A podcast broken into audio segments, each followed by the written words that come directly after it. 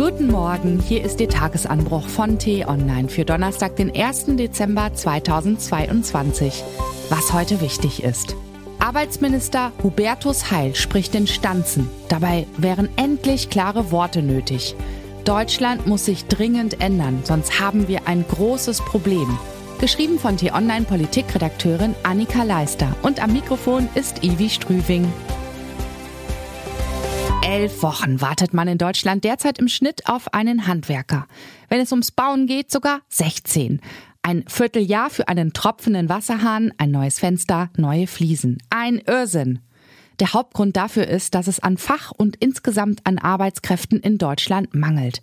Massiv über sehr viele Branchen hinweg. Das Handwerk, die Pflege, IT, Erziehung und Sozialarbeit sind mit am stärksten betroffen.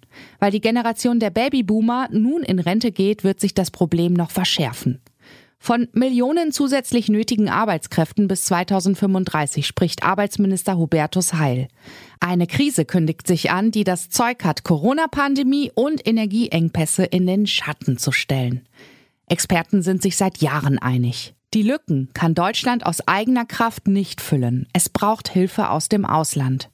Die Ampelregierung will das mit einem neuen Fachkräfteeinwanderungsgesetz schaffen und hat dafür am Mittwoch Eckpunkte beschlossen. Wir schaffen das modernste Einwanderungsrecht, das Deutschland je hatte, verkündete Innenministerin Nancy Faeser danach stolz. Was Faeser nicht sagte, das ist bereits das fünfte modernste Einwanderungsgesetz der Bundesregierung in 17 Jahren.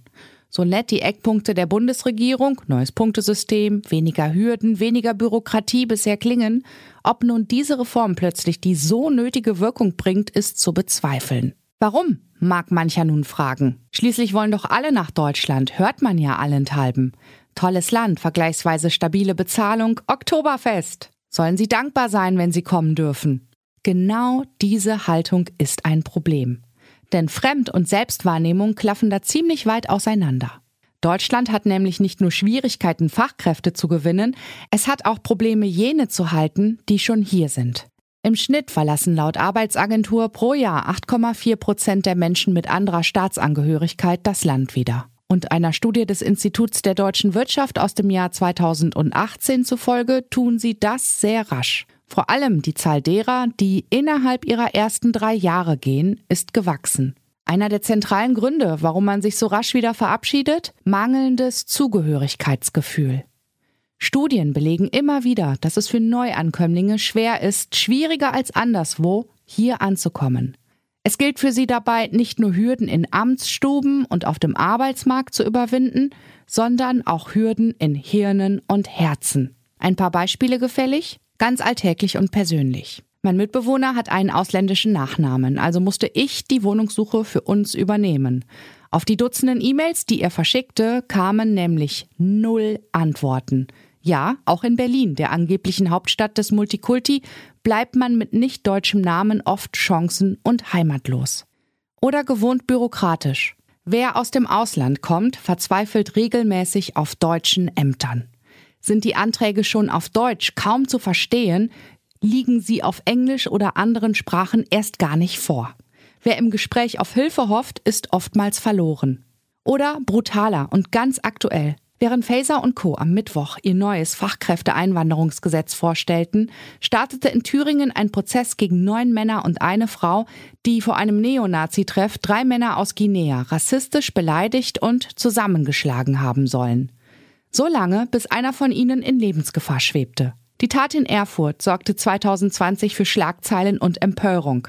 Minister fuhren hin und bekundeten Solidarität. Geändert hat sich in Erfurt seither wenig. Ach doch, mindestens einer der Betroffenen hat Thüringen inzwischen verlassen. Wie viele gar nicht erst kamen, weil solche Schlagzeilen sie abschreckten, bleibt ungemessen. Seit Jahren predigen Arbeitsmarktexperten wie Politiker, es brauche nicht nur wie bisher eine Akzeptanz, sondern eine wirkliche Willkommenskultur, um Deutschland zu einem attraktiven Standort für Arbeitskräfte aus dem Ausland zu machen. Diese Willkommenskultur beschwor am Mittwoch auch Arbeitsminister Heil. Aber die Stanze ist abgenutzt und verhallt wirkungslos. Was soll das auch schon bedeuten? Ich würde mir von Heil klare Worte wünschen. Zum Beispiel, Deutschland, du bist oft zu stolz, zu kalt, zu rassistisch. Das ist brandgefährlich und muss sich dringend ändern. Wir müssen dankbar sein für jeden, der hier arbeiten will. Wenn schon nicht aus Menschlichkeit, dann aus reinem Egoismus. Sonst nämlich geht sehr bald schon gar nichts mehr. Was heute wichtig ist. Auf der Berliner Sicherheitskonferenz kommen Politiker, Experten und Vertreter der Industrie aus aller Welt zusammen. Die NATO soll in Zukunft Gaspipelines und Internetleitungen auf dem Meeresboden vor Angriffen schützen. Um 16.30 Uhr steht eine Pressekonferenz mit NATO-Generalsekretär Stoltenberg im Kanzleramt an. Ab dem 7. Dezember findet der Weltnaturgipfel im kanadischen Montreal statt. Eines der Hauptziele der Konferenz ist es, mindestens 30 Prozent der weltweiten Landes- und Meeresflächen bis 2030 unter Schutz zu stellen. Bislang ist lediglich ein Bruchteil dieser Flächen geschützt. Ein UN-Report, der heute erscheint, soll unter anderem aufzeigen, wie viel Geld noch fehlt. Darf ein Rechtsextremist Richter sein? Um diese Frage geht es ab 10 Uhr am Leipziger Landgericht. Das Dienstgericht für Richter hatte dem ehemaligen AfD-Bundestagsabgeordneten Jens Meyer, der vom Verfassungsschutz als Rechtsextremist eingestuft wird, im März vorläufig die Führung der Amtsgeschäfte untersagt. Das war der T-Online-Tagesanbruch, produziert vom Podcast Radio Detektor FM. Uns gibt's auch morgen wieder und am Wochenende mit einer Diskussion zu einem der wichtigsten Themen der Woche. Vielen Dank fürs Zuhören und Tschüss.